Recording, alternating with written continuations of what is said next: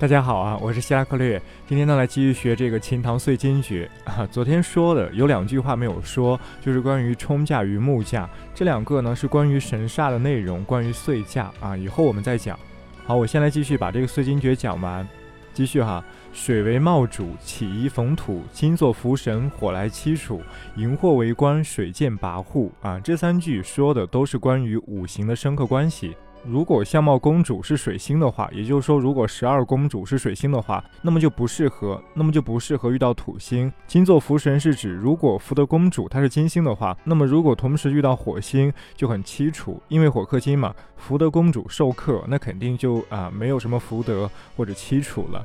荧惑为官，如果官禄公主或者说十公主她是火星的话，那么这个时候如果同时见了水星啊，就会飞扬跋扈，因为水来克火。它这里三个层次说的都是两颗星同在一宫的情况，水土同时在相卯宫，金火同时在福德宫，水火同时在官禄宫，那么它会啊破相、凄楚、跋扈。好，继续。若遇震阳，破祖容祖啊！这里说的若遇震阳，震是指土星，因为土星在古代又叫做震星，土星和太阳碰到一起产生联系，哎，这就叫震阳。那么如果出现震阳会怎么样呢？会破祖容祖啊！它可能会破祖，可能会容祖，总之呢是和祖先有关，是和你的大家族、和你的先辈、和你的长辈有关，和你的传承有关。因为太阳和土星在占星中都代表长辈，一般来讲，太阳代表你父系的直系亲属啊，比如父亲。那么土星呢，代表你父系的先辈，比你的辈分要老很多层的这样的先辈，这是属于土星。那么若遇震阳破祖容祖，很明显太阳和土星都和父系的传承有关系。而他这里说破祖容祖，也不是说一定会破祖，或者说一定会容祖，而是要看你具体的格局。如果你的格局足够好的话，那震阳可以让你容祖。可以把你父系的传承发扬光大。那么，如果搭配不好，格局不好，那这样的情况就会破祖啊，败家也好，远离祖业也好。好，继续，千煞逢凶，屡况贫苦，如遇吉神，助显他所啊。这句话就是说了迁移公主、九公主。如果九公主她逢了煞，而且她逢了凶的话，那么她的旅途就很不顺了。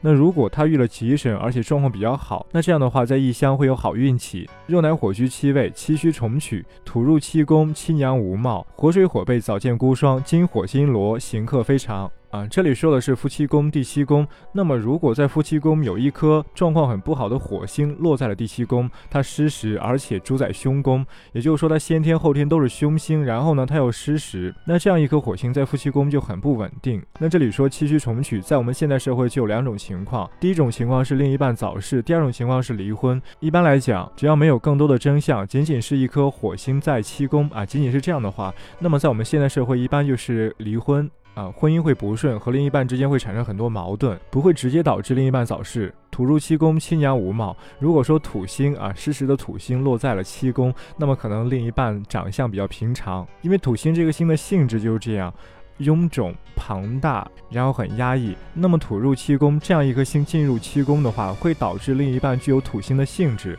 不仅是他的长相上如此，他的性格上也是非常保守。好，继续火水火背早见孤霜。如果火星、水星或者火星背星，他们同时处在七宫的话，那么很有可能另一半就早逝。火星、水星水火不相容，他们是克战的关系。火星、水星同时在七宫克战，那么这样的情况是很凶险啊。至于后面说的火星背星也是如此，因为背星在五行上它也属水，火星背星同处在一宫，它也是水火克战啊。这里可能就有听众就要问了，背星是什么呀？背星它其实在西方占星当中就是暗月莉莉丝，在我们中国叫背星或者月背啊，其实就是暗月。后面说的金火金罗行克非常，它也是客栈的关系，金火相克，金罗相克。罗侯在五行上，它也属于火，因此呢，它和火星一样都能够克金，所以呢，金火金罗都是客栈关系，也非常不好。好，下面继续说，喜水喜土于田宅，一木一日于财乡。水星和土星如果在田宅宫，那是挺好的；木星和太阳如果在财帛宫，那也是很好。那这里为什么水土在田宅就好，日木在财帛就好呢？这里就要考虑到星体的性质了，它不仅是考虑到五行关系了，水星和土星的性质以及水土之间的克制关系，它们适合于田宅宫的性质。我们想啊，田宅房屋，它们从向上不就是土克水吗？一个坚固的系统，一个坚固的构造，克制住了流动的东西。哎，这就是田宅吗？这就是一个建筑。所以呢，水土在田宅非常有利啊，这个田宅能够稳定，甚至能够传承。那么日暮在财帛宫呢，也一样。木星它具有膨胀的性质，这个在我文章中也写过。木星它总体上是膨胀，那么木星落在财帛宫，能够让这个人的财帛二宫变得膨胀起来，变得非常多。太阳在二宫，代表着这个人能够对他的财物、对他的财帛享有绝对的掌控权，能够控制他的财物，这样也是非常好的。好，继续啊！子孙立金木，阴阳息，气背飞翔。就是说，如果你要占卜子孙，或者说如果你要看这个人他命中的子孙如何，他的星盘中金木在双子座，这样的话，他的子孙就会多。因为金木客栈在双子座，或者说客栈在第三宫。因为从它的前后顺序来看，它这里说的阴阳应该指的是第三宫，不仅是双子座。双子座在我们古代叫做阴阳宫啊。金木客栈在第三宫，第三宫是我的兄弟宫。那从我们五行上来讲，兄弟宫是克制我的子孙的。所以呢，现在金木客栈在兄弟宫，把这个兄弟给客栈坏了，那么兄弟自然而然就克制不了我的子孙，那么我的子孙就会繁荣。